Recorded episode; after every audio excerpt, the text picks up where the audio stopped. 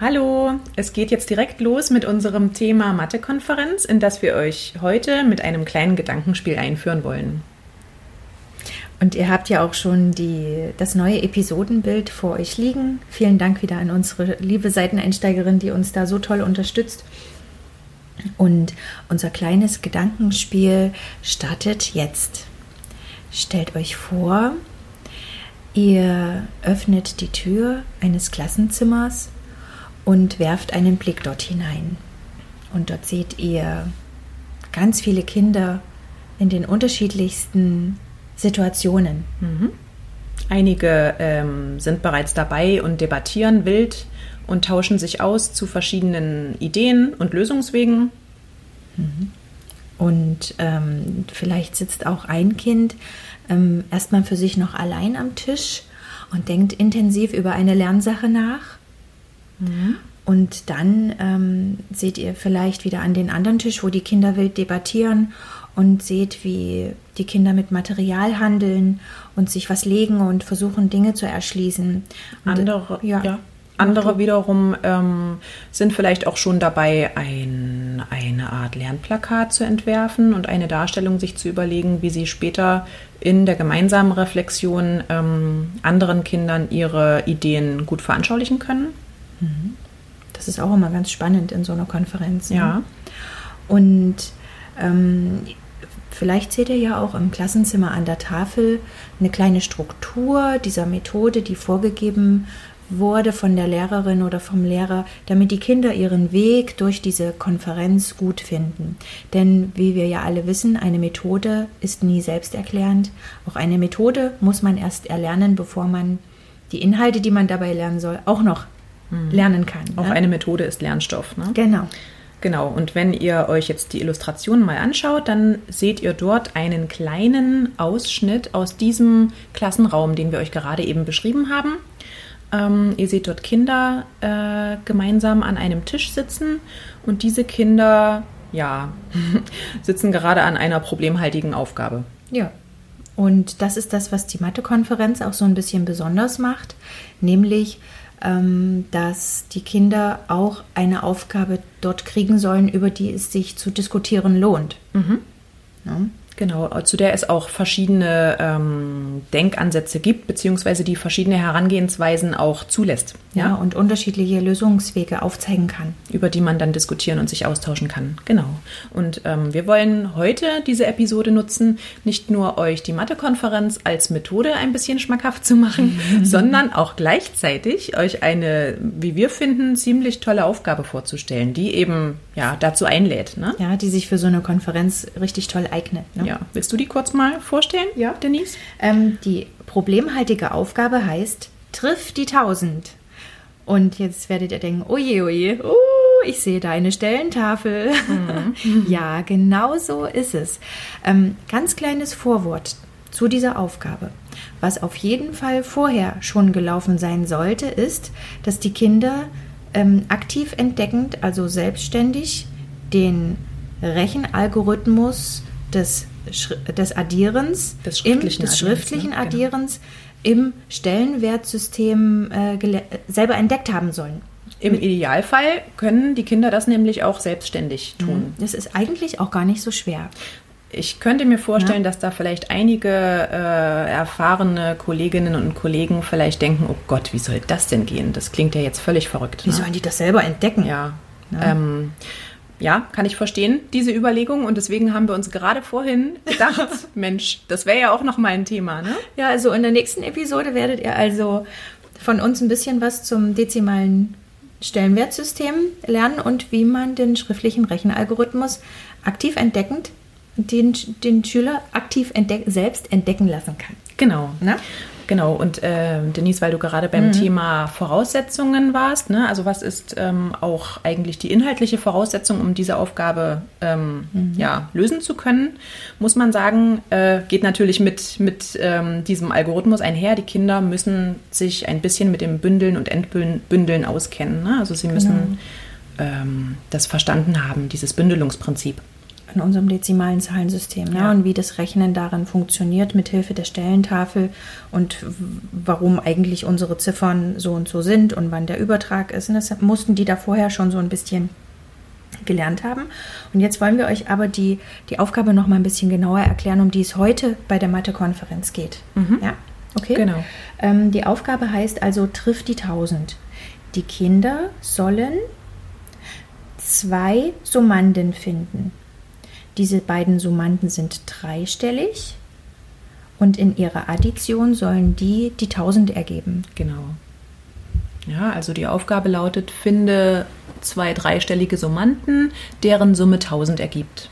Genau. Ja, So, und jetzt hat ja Pikas noch, äh, wir haben die Aufgabe übrigens von Pikas, vielen Dank wieder mal. Ne? genau, das ist, die, das ist diese Mathe-Didaktik-Homepage, die wir euch schon mal an einer anderen Stelle empfohlen hatten. Die sind großartig. Und die haben noch die Bedingungen dazu gesagt, ähm, dass jede Ziffer, die Ziffern von 1 bis 9 werden vorgegeben, dass jede Ziffer nur einmal verwendet werden darf. Wir haben jetzt überlegt, hm, Wir haben ein bisschen diskutiert, wie man mit dieser Bedingung jetzt äh, umgehen Ja. kann und ähm, dass es vielleicht auch ein bisschen von der individuellen Klassensituation abhängig ist und vom Lernstand der Kinder, ob man jetzt diese Bedingung äh, mit, mit einbezieht oder nicht. Ne?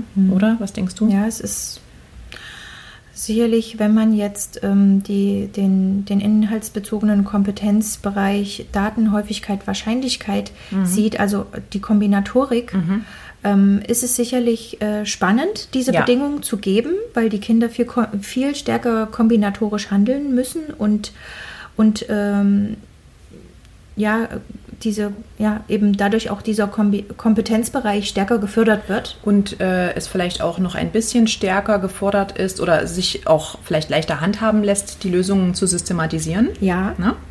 Was ja auch wieder äh, zur Problemlösekompetenz gehört. Ne? Ich Genau. systematisiere mir den Lösungsweg, Ja, ich gehe systematisch vor, ich habe ein Schema. Andererseits, oder? Kann ich schon zum Gegenargument kommen?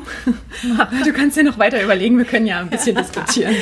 Andererseits haben wir gesagt, wenn jetzt äh, vielleicht zum Beispiel es so ist, dass die Methode der Mathekonferenz vielleicht noch ein bisschen neu ist, ne? und man Ja. sagt, mh, die Methode als solche ist eigentlich jetzt hier an der Stelle auch noch äh, Lernstoff, dann sollte man natürlich nicht gleich schon auch eine zu herausfordernde Aufgabe sich auswählen und ähm, würde an der Stelle vielleicht sagen, okay, komm, ich lasse diese Bedingung weg und wir suchen einfach, also einfach in Anführungszeichen, für manche Kinder ist das auch schon herausfordernd Ja. genug, wir suchen erstmal ähm, Summanden, die die 1000 ergeben, frei, ohne, ohne die Bedingungen. Ohne die Bedingung. Ne? Mhm. Auch, denn die, die, das, das, die Struktur, die Entdeckungen können trotz alledem gemacht werden und die Muster können auch, also das Muster kann auch entdeckt werden, ohne dass man Mhm. diese Bedingungen vorgibt.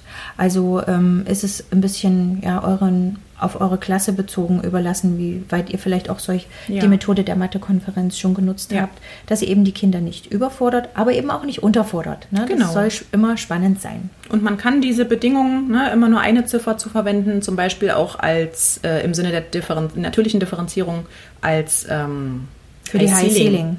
als äh, weitere Dimension sehen. Ja. Ne? Genau. Aber auf das Thema kommen wir später nochmal. Ja. Und jetzt haben wir uns überlegt, Franzi, Mhm. äh, dass wir erstmal die Mathekonferenz als solche ein bisschen beschreiben und was diese auch so besonders macht Ja. im Vergleich zu, mh, zu einer normalen kooperativen Lernform. Ne? Mhm. Denn darauf baut sie ja auf. Ja. Okay. Soll ich? also, ähm, uns ist diese Methode sehr, sehr wichtig, beziehungsweise auch sehr sympathisch, muss ich jetzt mal so sagen, weil es hier vor allem darum geht, dass die Kinder sich überlegen, ähm, eigentlich ständig überlegen und mit sich selbst und anderen im Austausch sind. Ähm, und ähm, genau sich äh, dabei überlegen, wie kann ich meine Lösungswege oder auch unsere gemeinsam gefundenen Lösungswege gut präsentieren. Sie müssen ständig reflektieren und ähm, sich auf andere Denkweisen einlassen. Ja, Mhm. Und wie das jetzt genau geht, das erzählen wir euch mal. ja, Ja?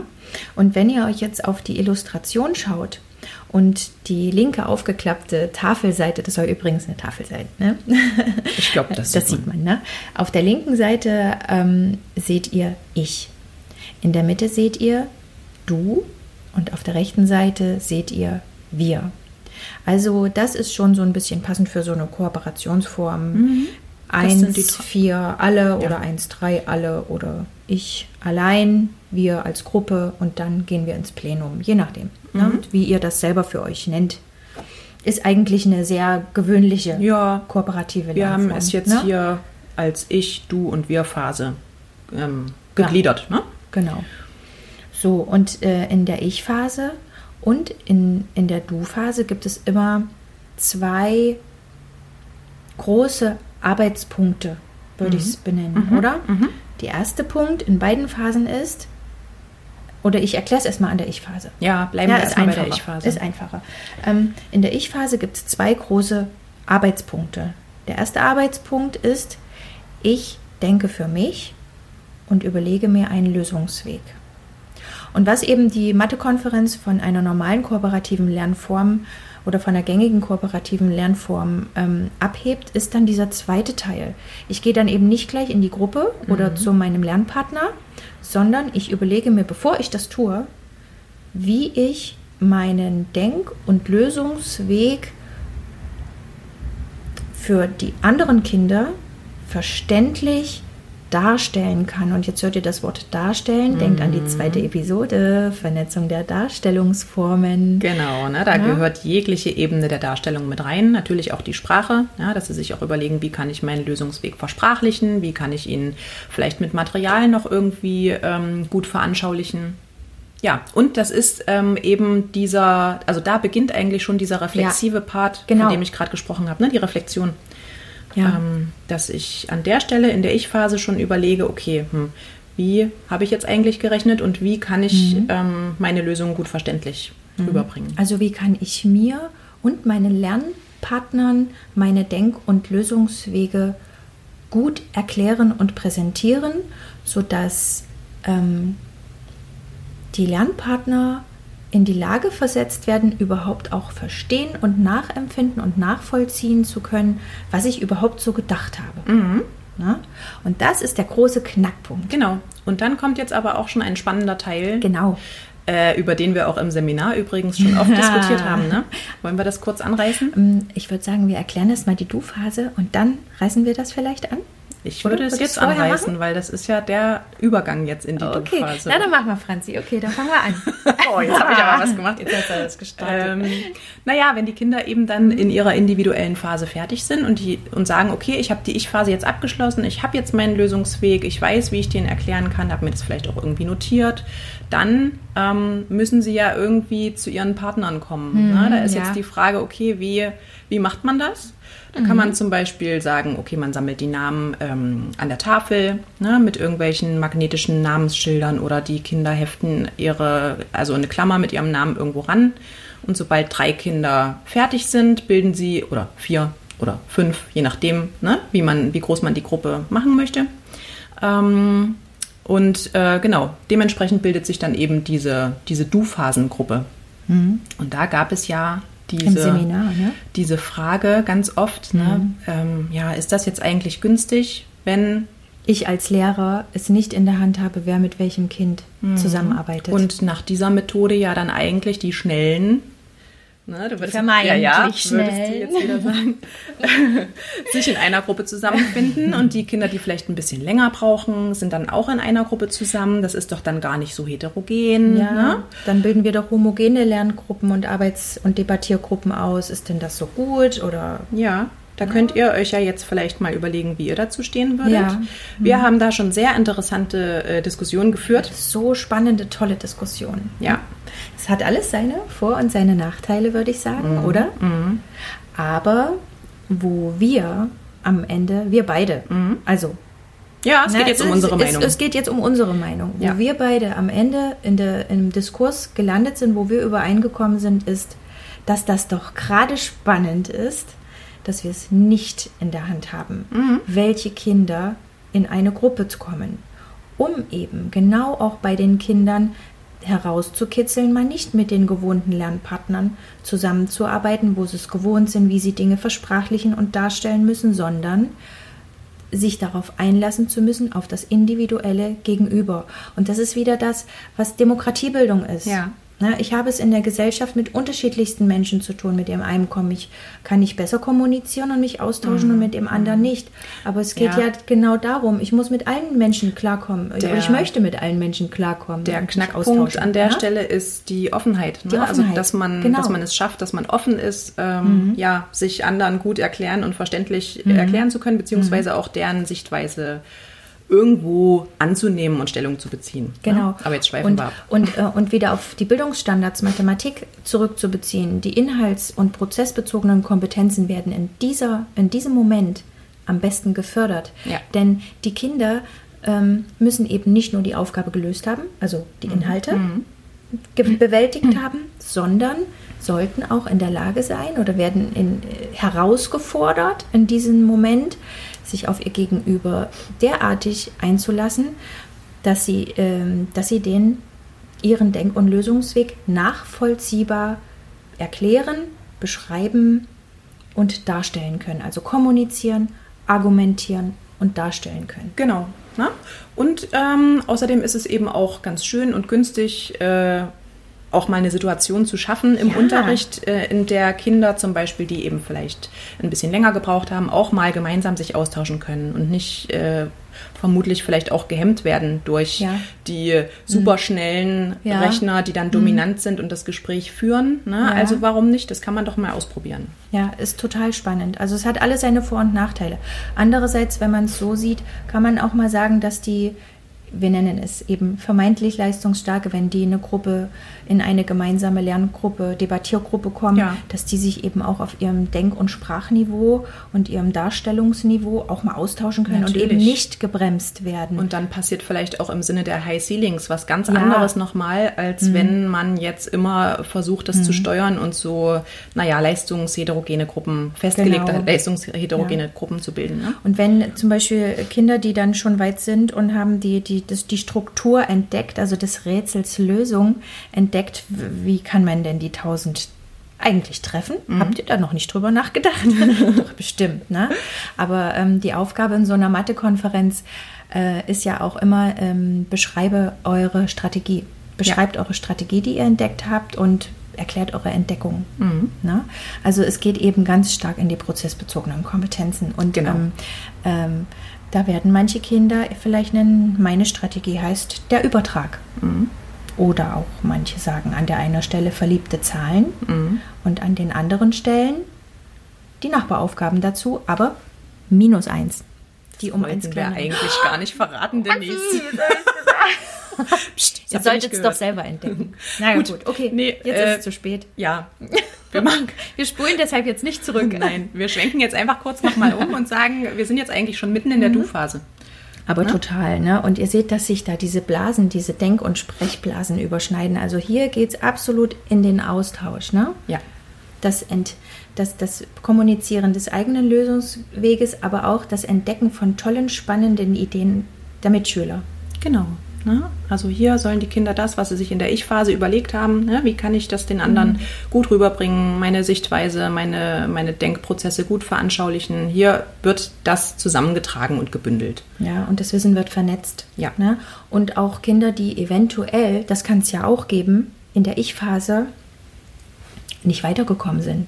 Mhm. Ne? Einfach aus einem inhaltlichen Grund oder aus einem prozessbezogenen Grund ähm, es nicht ähm, irgendwie ja so einen kleinen Gedankenblocker hatten. Ne? Und die können ja auch dann in die Du-Phase gehen. Natürlich. Nicht, weil sie jetzt debattieren ja. wollen, sondern weil sie Hilfe brauchen. Weil sie sagen, an der Stelle ja? komme ich jetzt nicht weiter. Genau. Wie habt ihr das jetzt gelöst? Klar. An und, einem gewissen Punkt macht das Sinn. Ja, und, und da ist das eben so schön, dass in diesen kleinen oder Kleinstgruppen ein solches Kind eben auch schneller den Mut aufbringt zu sagen, hey, ich habe das nicht hingekriegt als wenn es im Klassenzimmer, wo mhm. immer der Lehrer vorn steht mhm. und über Frage-Antwort und äh, versucht über hier in, im, im, frontalen Rahmen versucht äh, Strategien herauszukitzeln, dann äh, melden sich ja eh immer nur vier dieselben Kinder. Ja. ja? Und, ähm, und, und Kinder, die sich nicht trauen zu sagen, ich habe es nicht verstanden, halten da vielleicht eher ihren Mund und dann fallen sie hinten runter. Ja, und so hat man einen, einen kleineren Rahmen, ne, Mhm. in dem die sich das vielleicht trauen. Und wenn man das geschafft hat, eben Stück für Stück hier ähm, diese Offenheit und Ja. dieses, okay, es ist in Ordnung, Es wenn ich Ordnung. wenn ich mal einen Fehler mache oder was nicht weiß. Und Mhm. wir denken sowieso alle auf unterschiedlichen Wegen und können uns gegenseitig unterstützen. Ja. Mhm. Und das ist total normal. Ne? Wenn man das etabliert hat, dann kann das eigentlich nur ein Gewinn für alle sein. Ja, Unsere Meinung ist das. Ne? Aber Total. ja, wir sind damit nicht allein mit dieser Meinung. Muss man jetzt auch mal sagen. Ja, aber so ist es eben eine schöne Art, um Heterogenität und Vielfalt als Normalität zu empfinden. Ja. und als diese, auch wenn man dann diese anderen Denk- und Lösungswege der Kinder äh, entdeckt und nicht nur den eigenen sieht, dass man sieht, wow, was gibt es denn alles für Denk- und Lösungsweisen und das ist eine Normalität. Ja. Ne? Und eine Bereicherung für das gemeinsame Lernen in der Klasse. Mhm. Wo wir wieder im Sinne von Demokratiebildung sind. Genau. Ne? Und diese vielfältigen Lösungswege, ähm, ja, die besprechen die Kinder eben in der Du-Phase und bereiten gleichzeitig, das ist ein weiterer wichtiger Schritt Ja. in dieser Du-Phase, ähm, den Übergang zur Wir-Phase vor. Und Wir-Phase bedeutet, ähm, dass wir im Grunde ja, ins große Plenum gehen, ne? sozusagen ja. ja, vor der Klasse, wenn es geht, ne? oder? Vor der gesamten Klasse die Lösungswege vorstellen und verständlich machen. Genau, und wenn dann manche Kinder schon in der Du-Phase geschafft haben, ein eigenes Lernplakat zu erstellen oder eine Übersicht über die en- en- gefundenen Entdeckungen, über die Variationen der Lösungswege, da kann man dann wirklich ganz viel bündeln von an der Tafel oder an, in, auf dem Boden oder je nachdem, wie, wie euer Zimmer eben ist. Ne? Ja. Das müsst ihr dann einfach anpassen. Und dann, dann, dann geht es in die Reflexion. Und Reflexion, Franzi, bedeutet eben nicht nur zu sagen, War es schön? Hattet ihr Spaß? Platz aufräumen, Hofpause. Ja, Nein. das, also Ja. klar, ne, das fällt ganz oft hinten runter, weil da sind wir wieder beim Thema äh, vom letzten Mal. Man hat dann oft das Gefühl, ich habe jetzt nicht mehr die Zeit, Mist, Ja, jetzt klingelt Zeitdruck. jetzt ist Pause. Äh, mh. also ja, man sollte hier schon viel Zeit auch einplanen und ähm, naja, gucken, Ja. dass man vielleicht, okay, wenn jetzt tatsächlich vielleicht die Stunde an der Stelle zu Ende ist, na, dann muss ich eben wann anders nochmal an der Stelle ansetzen. Ja, und, äh, und vor allen Dingen sich sagen, okay, dann mache ich, lasse ich mal ähm, fünf Rechenpäckchen im nächsten Arbeitsheft sein und mache nur eins oder zwei. Ja.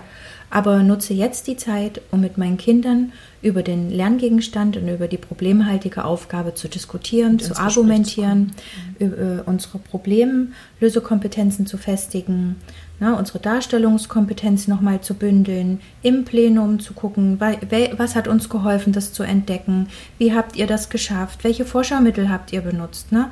zum Beispiel mit Pfeilen und Einkreisungen zu arbeiten, mit Kindern auf der Metaebene über ihr Gelerntes und über ihre Lernstrategien zu Ja, sprechen. Das ist super wichtig. Und den Einblick für alle Kinder in dieser Stunde der Erkenntnisse, der Ideen, in die Muster und Strukturen, die in dieser Aufgabe stecken, das ist wichtig. Das Ja. muss für alle Kinder klar sein. Vorher wird die Reflexion nicht abgebrochen. Ja. Ja. Und dann entwickelt man eben ein gemeinsames Klassenlernplakat. Das kann dann an der Seite hängen bleiben.